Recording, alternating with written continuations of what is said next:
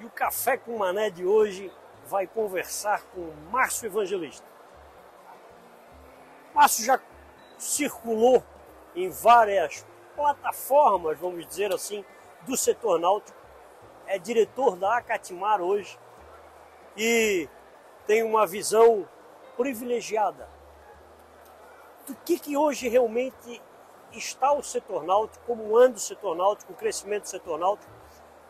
Por isso, está sentado aqui para tomar um café com Mané, para que a gente possa falar um pouco mais do crescimento do setor.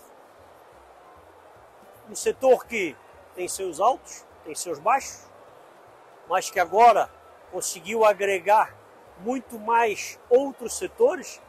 Como a gente sempre falou, a gente não fala de setor náutico, a gente fala da economia do mar. Por exemplo, o turismo totalmente agregado hoje com força ao setor náutico. Márcio, obrigado por estar aqui com a gente. Bom, obrigado eu. O que que tu tens visto aí de circulando em estaleiros, circulando pelo mundo?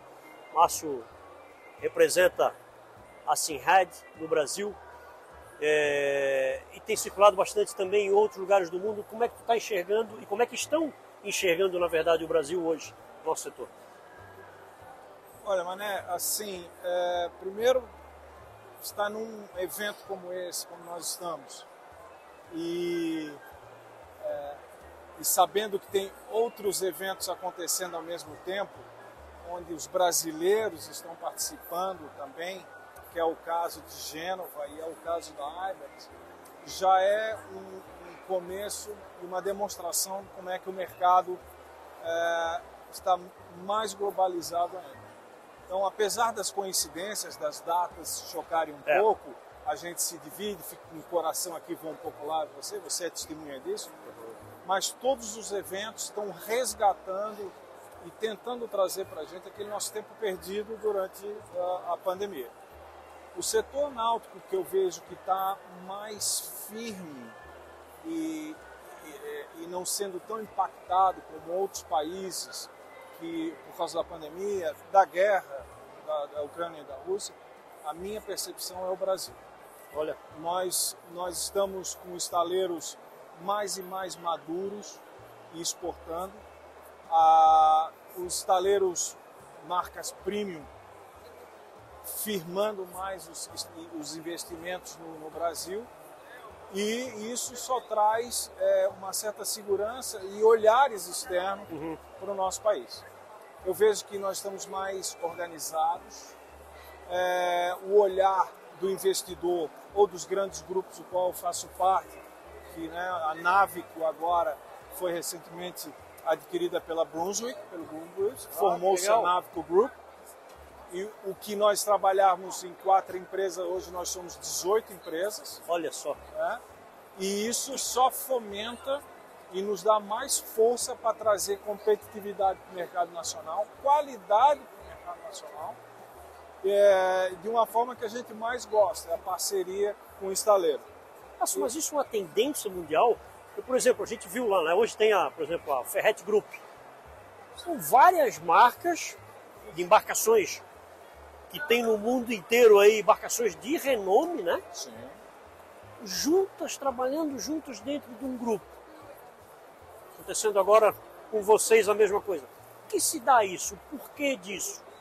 Isso é uma evolução, de fato, do É. sistema? A ideia, primeiro assim, o foco que estamos buscando é a tecnologia, tecnologia, tecnologia, todo mundo fala em tecnologia. E a gente vê uma evolução na tecnologia nas aeronaves, a gente vê tecnologia em veículos, né? E aí o ressentimento um pouco assim das, da evolução da mesma velocidade para estar nas, nas embarcações. Nós particularmente já vimos lá na nave trazendo a nave óptica, você viu o painel nosso aí de um metro e meio, é, configurações de tecnologia a bordo para dar mais segurança, para você conseguir ir mais longe. Então a tecnologia e a integração com confiança nos, nos impulsionou para isso. Só que é uma, é, existe uma, uma horizontalidade nesse, nessa visão. Então, se você tem toda uma tecnologia, mas um determinado fornecedor não lhe dá um cabo de conexão, você corre risco de despencar toda a cadeia. Né? Então, a, a visão desses grupos é quanto mais eu conseguir fornecer para o meu cliente é, todos os itens de que não me deixem na metade do caminho, olha, eu não posso te entregar a embarcação de 130 pés, porque faltou um determinado componente que quem fabrica não sou eu. Então, mais e mais estão se aproximando Entendi. dessas parcerias. Agregar todos os produtos para vender em conjunto todos os produtos. Eu te entrego um pacote pronto. Eu te, quero, te entrego um pacote pronto.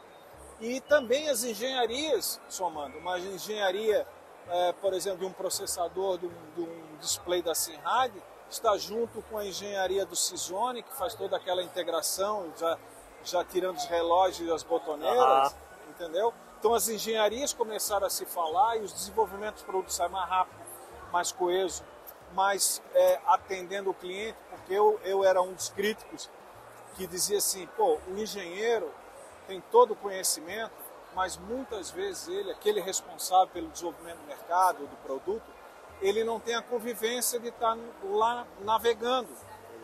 Não é um defeito, mas isso era uma coisa eminente. Hoje, o nosso grupo, todas as equipes, os times que formam o desenvolvimento de produto, tem alguém com expertise.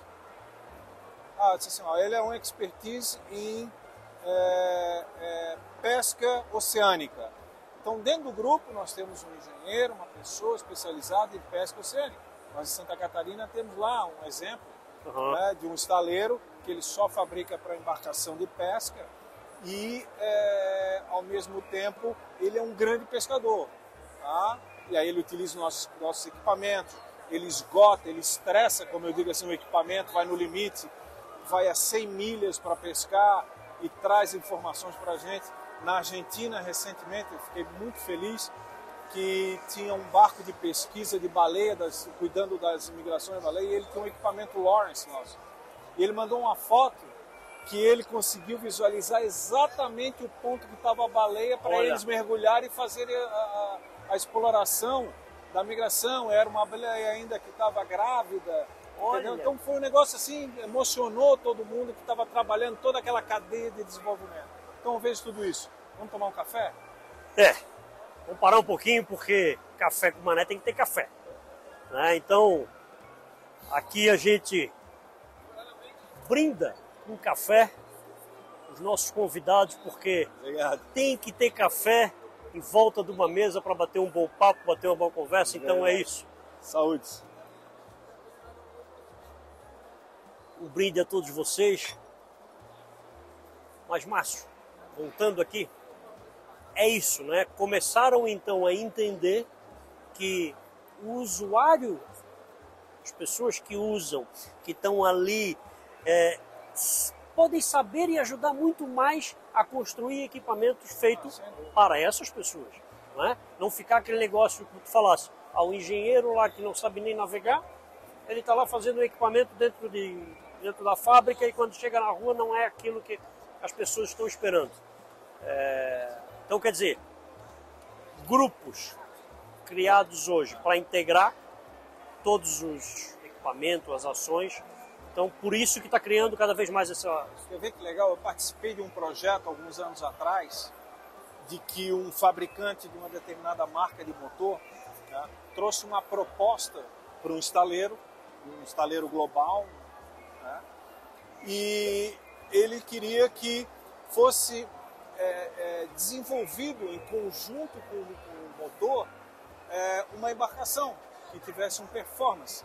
Então, é, tradicionalmente, as fábricas de motores, eles desenvolvem baseado no histórico, no tamanho, num peso, etc. Uhum. E esse projeto, ele deu muito certo porque o fabricante de motor trouxe o desenho do que eles estavam querendo desenvolver para a economia, já pensando já na questão de sustentabilidade, tudo isso, estou falando da coisa de 4, 5 anos atrás. E levou para o estaleiro.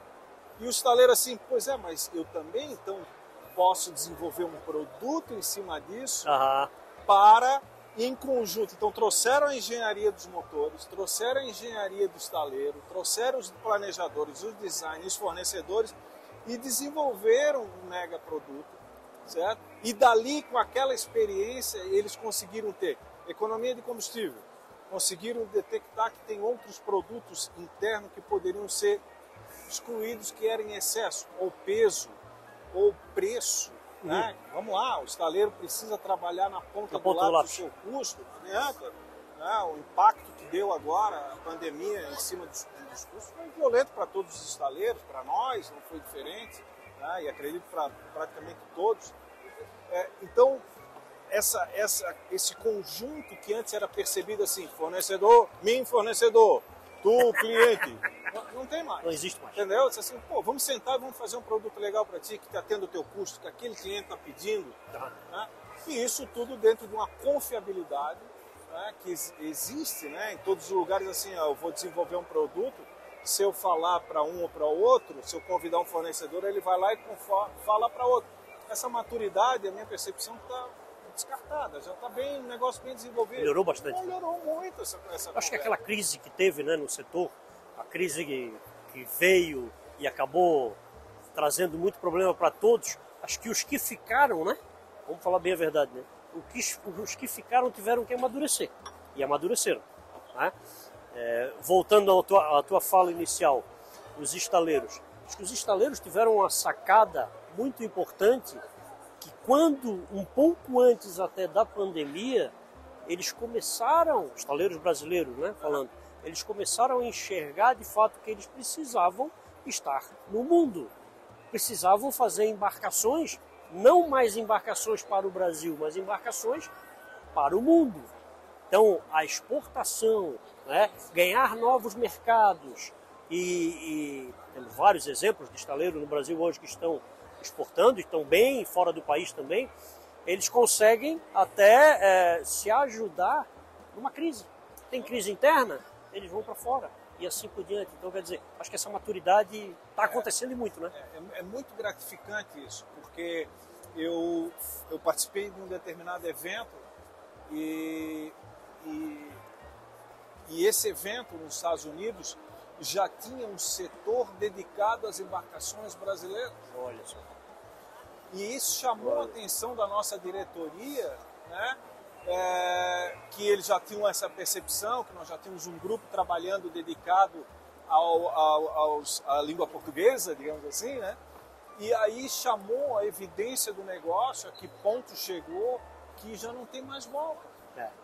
E a, a, a, o maior é, é, confirmação, a maior confirmação que eu disse, é que tem estaleiros lá fora que estão produzindo aqui e se chamam de brasileiros. Eles se consideram brasileiros. Olha só que legal. Entendeu? É verdade. E, né? Então, assim, nós produzimos made in Brasil, nossa origem é do, do- da Europa, mas nós produzimos, somos É, made in é, Brasil e estamos exportando made in Brasil. É. Isso é muito bacana, porque a gestão é brasileira, Uhum. ah, os engenheiros são Mão de brasileiros. obra brasileira, Isso. qualidade. Isso. Nós, com frequência, levamos equipes de estaleiros, dos nossos distribuidores, para serem treinados lá fora, porque também essa troca de informação é importante. Né? Os eventos, as feiras. Então, tudo isso é, é- é- faz parte tá? da nossa maturidade, né? a palavra que eu costumo dizer, da, da- da- da produção interna brasileira. E eu não vejo nenhum outro futuro diferente desse de um crescimento é, já sem volta. Acho que as crises existem, os momentos é, que, o, que o mundo está vivendo não são pontualmente momentos que o Brasil está passando. Acho que o Brasil está passando de uma forma amena, não tranquila, mas de uma forma amena. Né? A gente sabe que, que, que muitas coisas não dependem da gente. E o que vai fortalecer a- a- os negócios no Brasil é esse exemplo dos nossos estaleiros de competitividade, de produtividade, que nós não temos absolutamente mais nada para perder para os caras. tá? Então, eu trabalho numa empresa global, eu- nós temos a oportunidade de participar de vários eventos externos, de, de trocar ideias com outros estaleiros e outras empresas também globais. E a gente já tem o nosso posicionamento. É, é verdade, e, e, isso, eu me lembro que em 2000, vou botar 2018, para não dizer 2017, 19, 2018, quando estava aquela crise aqui do setor, a crise no Brasil, a gente esteve lá na, na Itália e sempre teve o B2B. E aí eles pararam de chamar o Brasil. Eu fui questionar que não o Brasil continuar vindo B2B. Aí eu escutei e não gostei. O Brasil, acho que para voltar à negociação, só daqui uns 10 anos. O Brasil retomar, tal. Então, 2018, a pandemia ajudou o setor no mundo inteiro? Claro. Tenha dúvida. Nosso, nosso setor foi muito beneficiado com a pandemia em questão de mostrar o nosso setor também seguro com uma embarcação. Ponto. E aí eles, 2022, já estão chamando um monte de empresa, está lá a partir de hoje, exatamente a partir de hoje, começa o B2B lá, tem associados da Catmar que estão lá em Gênova hoje, participando do B2B para trazer novos produtos agregados. E é o que tu disseste, eu acho que a confiabilidade que o Brasil está passando hoje para fora, para o mundo, já está totalmente diferente, até por causa dessa mentalidade que se mudou internamente para externo, para ser na parte externa. Tem duas coisas que acabam se atrelando, agregando a isso tudo. Mané. É, infelizmente, nós ainda estamos engatinhando com a questão da nossa estrutura, das nossas logísticas, para receber essa demanda, essa vontade que o mercado náutico tem. É, a exemplo de um trabalho que fizesse por muito tempo e ainda está desenvolvido, dos navios de turismo, né? Nós estamos falando recreacional, nós temos todo um segmento que eu trabalho na parte profissional, dos navios de contêineres de grande porte, que exige é, uma infraestrutura, né? Então, melhorou? Melhorou. Vai melhorar? Tomara, existem Sim. projetos para isso.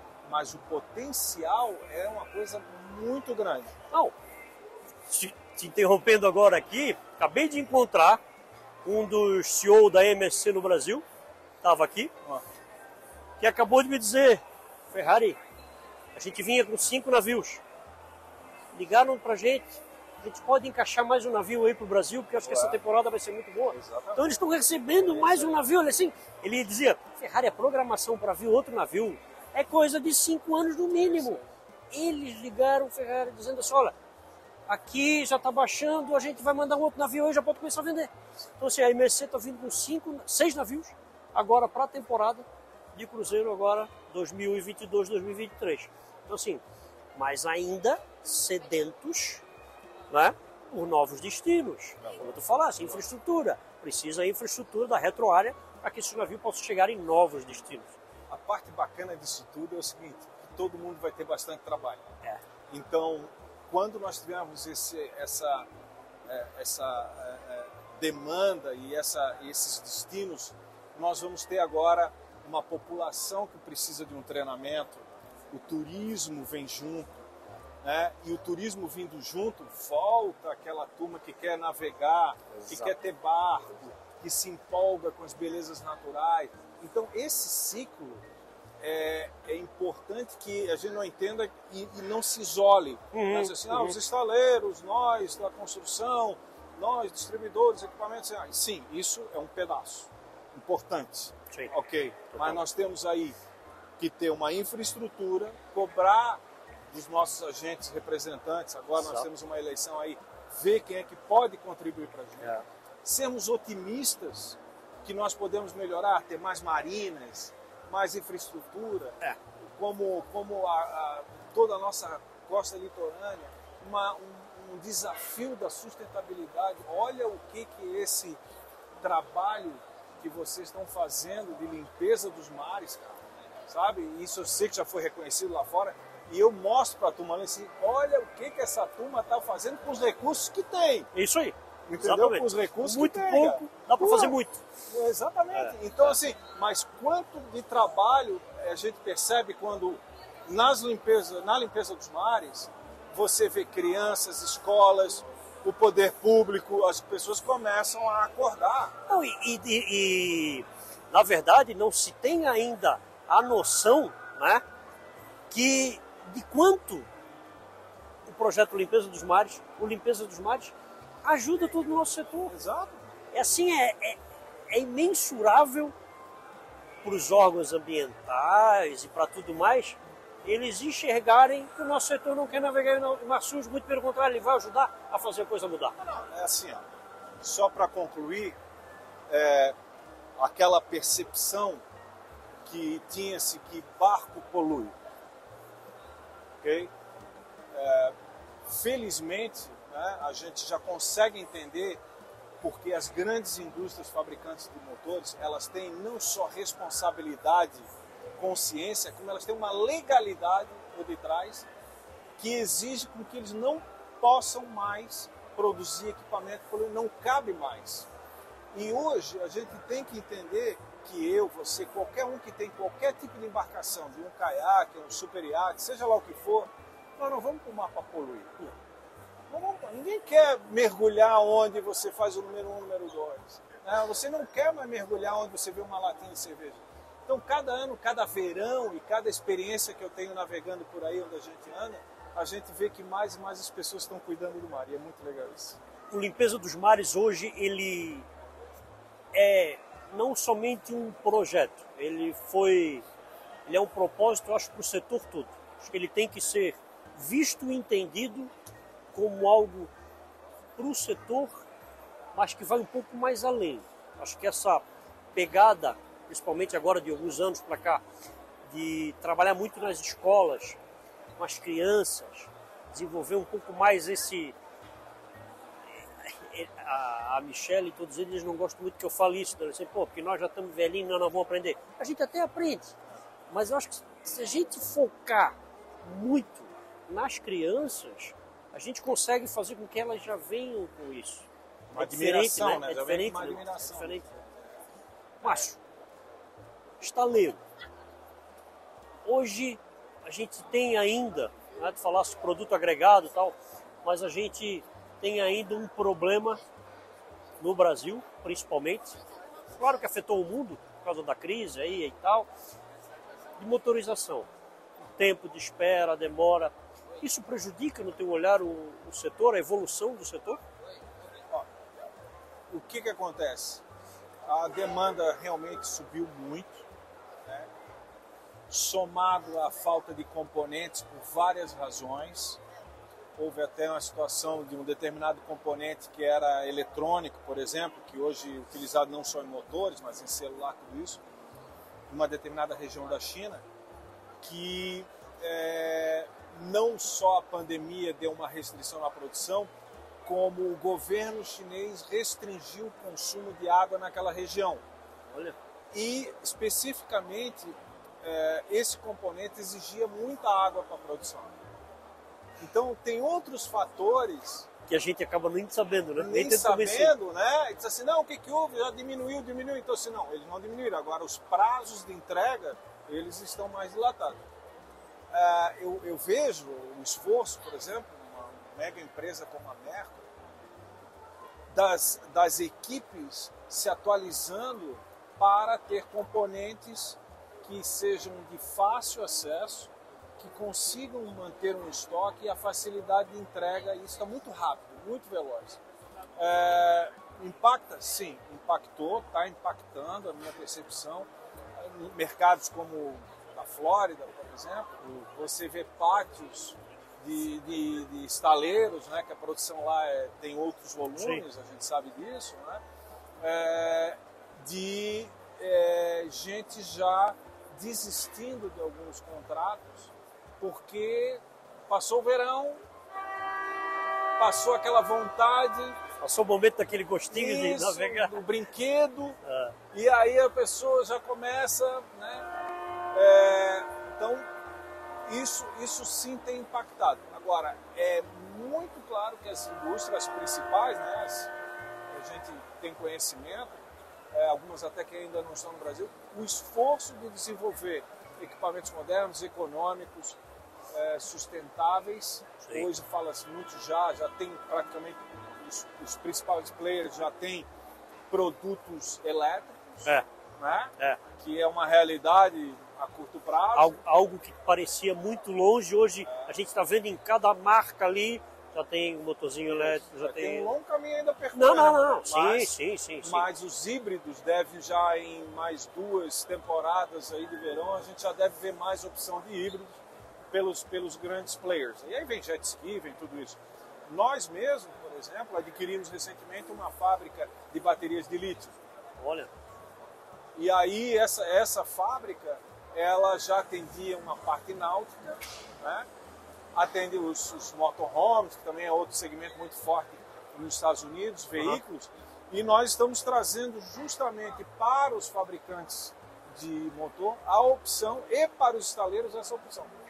É, é, assim, o mercado ainda tem muito pouco conhecimento do performance desse bateria. É mais caro? É, mas o performance dele, o resultado, para você recarregar, que é um grande problema para quem está a bordo, passa o dia lá escutando a música, ou pernoita, tá, ou se não tiver um gerador, né, que é um item ainda, um componente caro uhum. para a gente ter dentro da embarcação, a bateria você consegue ter muito mais performance de recarregar mais rápido, ela é mais leve, ela dura mais, tem uma série de benefícios assim que, que vale a pena. Então, a, a Hillian, que é a, a nossa fábrica de, de baterias de lítio, ela hoje está trabalhando junto aos fabricantes de motores para ter toda a compatibilidade, mais essa parte de integração que a gente tem da nave Ops, Zone, ah. para você ter um controle e otimizar o uso das, dos componentes. Agora, não, não fugindo da tua pergunta, né? os motores, é uma verdade, impactaram, continuam impactando em alguns modelos, alguns tamanhos. Tu acha que vai muitos anos ainda pela frente nisso? Olha, os, eu não diria muitos anos, mas eu acho que o que foi bom em todos os mercados, não existe mais o just-in-time cardíaco. O que é o just-in-time cardíaco?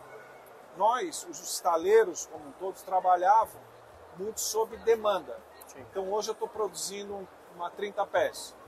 É, mas apareceu um cliente que é a 40 pés. Para, começa a produzir a 40 pés. Com essa é, falta de componente, uma necessidade de planejamento, tá? o cliente também teve que se adaptar um pouco. Claro.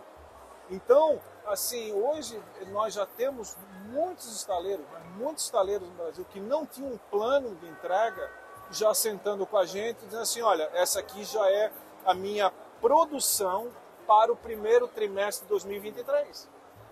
Cara, isso para todo mundo é bom. Eu consigo planejar entrega, eu consigo planejar frete, ele consegue planejar pagamento, o cash flow do cara. Na verdade, também com isso, né, dizer, sempre através de uma dificuldade vem uma nova oportunidade. É né? Eu acho que também o planejamento das empresas com relação a esse problema acabou trazendo mais planejamento para da empresa. Né? Vamos planejar, vamos planilhar e fazer com que a coisa aconteça. É, nós, temos, nós temos muito receio na hora de vender os equipamentos, né? estou falando nós, todo mundo, digo, as embarcações, motores, tudo isso, que sempre tem aquela história, ó, o teu concorrente me entrega antes. Mas se tiver um pouquinho de visão, diz assim, cara, ele usa os mesmos componentes que eu. Se está faltando para mim, não está sobrando para ele. Então, a opção de acreditar que o cara vai receber o Papai Noel naquela data é dele mas não tem mais milagre. E hoje também tem estaleiros que com a marca né, que, que, que, já está consistente, é, existe uma credibilidade quando ele diz assim, cara, eu te entrego. É aquela história, você tem um carro de luxo com 50% de desconto. Não existe. Pode ter 10% de desconto, certo? Para baixo, para cima, sim. Pode vir um upgrade de um, de um acessório, isso pode até acontecer. Mas não existe milagre de Natal de 50% do negócio. Então, acredita quem quer. É. Então, os prazos de entrega, os planejamentos internos, as configurações estão muito mais tranquilas até para o próprio estaleiro dizer para o cliente, está aqui a minha planilha, ó, eu tenho a disponibilidade de uma vaga na data tal, o que é o certo, correto e deixa todo mundo bem. Né? Um negócio, mané, que eu queria trazer para a nossa conversa, que vale a pena a gente tocar também, que a minha, a minha percepção tem sido é, é, interessante nisso, é as, os boat share. Né? Boat share. Boat share é um negócio assim, cara, em todos os lugares do mundo está trazendo novos marinheiros, né? novos navegantes para o mercado, dão conhecimento, de uma forma que facilita a aquisição. Que não é questão de caro ou não. Lá no final, o que às vezes importa é assim, pô, não estou usando tanto. Né? E a partir da hora que você tem uma compra, um uso compartilhado. Aí na verdade tu tens a possibilidade, né? Eu tenho um barco lá, tenho um barco de 20, 24. Porra, eu tenho a possibilidade de ter um barco de 50. É isso aí. Mas eu vou ter um barco de 50 com 7 Exatamente. pessoas junto.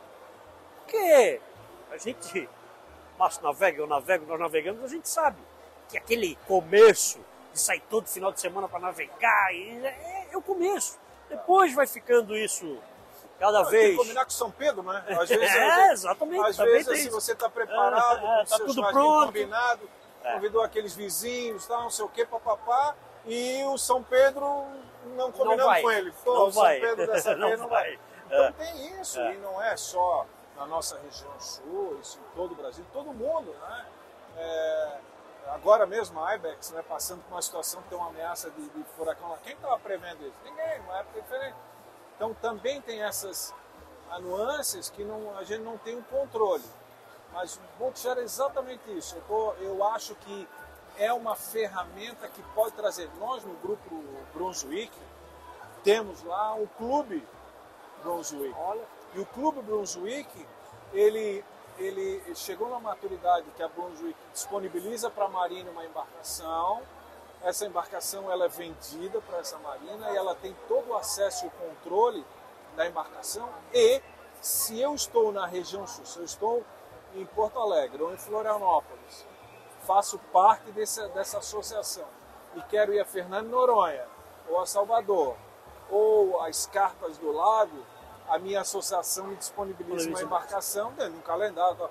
Cara, isso é fantástico. isso não cara. existe se tu tiver uma embarcação Exatamente. sozinho. Então, nós que navegamos, gostamos de navegar, diz assim, vamos a Escarpas, certo? Vamos dar uma navegada lá, um lugar bonito, preparado, mas não tem barco. Não, e olha que sacada, né? Com isso, tu também estás fomentando o turismo das Exato, regiões. é, né? Porque assim, pô, se eu tenho a possibilidade de ir a Escarpas navegar, tendo essa embarcação, claro que eu vou me programar para uma viagem para lá. Né?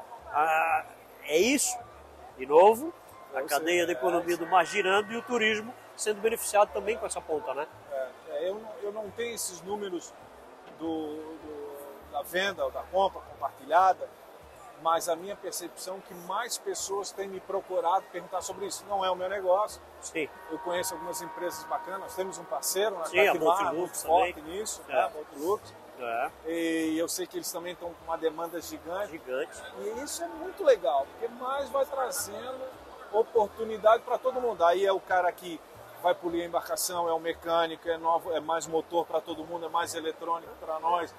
Tudo vai girando a máquina, mais emprego, Isso. né? mais Porque daí o marinheiro está ali, Isso. porque essa embarcação ela só pode também é, ser trabalhada com o marinheiro a Mediante bordo. um profissional. Então, quer dizer, tens É, toda uma isso. cadeia que fica girando o ano inteiro. Porque essas embarcações, o marinheiro tem que estar com carteira trabalhando o ano inteiro. É isso aí, é isso aí.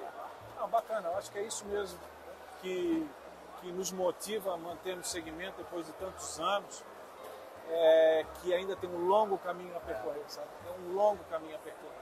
Na parte da educação, na parte das construções, existe aí uma conversa, é, qualquer coisa você coloca o pi na nossa conversa aí, mas eu sei que eu estou participando, estou muito empolgado com a possibilidade de nós fazermos essa parceria com o consulado britânico, Britânico, exatamente. de começarmos a ter algumas palestras online das universidades que tem lá engenharia de navegação, né? tudo isso está sendo construído e é uma coisa que motiva porque eles navegam desde sempre, né, Sim, amigo? é.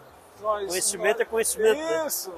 né? Nós sabemos que eles navegam há muito verdade, tempo, então eles verdade. têm o que não só ensinar, mas como aguçar a criatividade. É, e aquele negócio, é, é o que a gente já faz, né? Aí através da Catmar, é, com a Itália há muitos anos. Eu acho que essa abertura com o Reino Unido está sendo muito importante e mostra também a valorização do associativismo, né? Hoje hoje está aí quantos associados indo totalmente gratuitos para a feira de Gênova com tudo pago, né? Através de acordos que a gente já tem com a Itália. Então, junto com o Márcio, está trabalhando aí esses acordos agora com o Reino Unido. E é isso, abrindo o caminho, abrindo a mente globalmente para que a gente evolua cada vez mais. Acho que é isso. Acho que esse é o, é o caminho da evolução e associativismo, né, Márcio? É. Acho que essa é a palavra-chave que ainda não é percebida como tem que ser é. percebida, mas... É, eu sou suspeito porque eu sempre acreditei nisso, né? E, eu também. É, eu sempre acreditei que o associativismo ele, ele traz essa possibilidade de você trocar experiências onde é que você errou para não fazer os outros errarem, onde é que você acertou para acelerar o meu processo. Né? Tem coisas que de repente é, eu vou levar dois anos para descobrir o caminho e se nós dentro da nossa associação é. temos alguma experiência, aquilo pode levar um mês. Olha é. o quanto de não só valor financeiro, mas outras tantas coisas que podem viabilizar ou não um projeto, é, exatamente. porque você não faz parte daquela turma lá. É. Então, eu tenho visto esse trabalho que nós estamos fazendo na Catimara aí, cara, é muito legal. Muito legal. Galera, espero que vocês tenham gostado desse café com mané especial direto aqui do São Paulo Boat Show. O meu amigo Márcio Evangelista, que é um grande parceiro. Obrigado, obrigado. E tem muita história para contar ainda.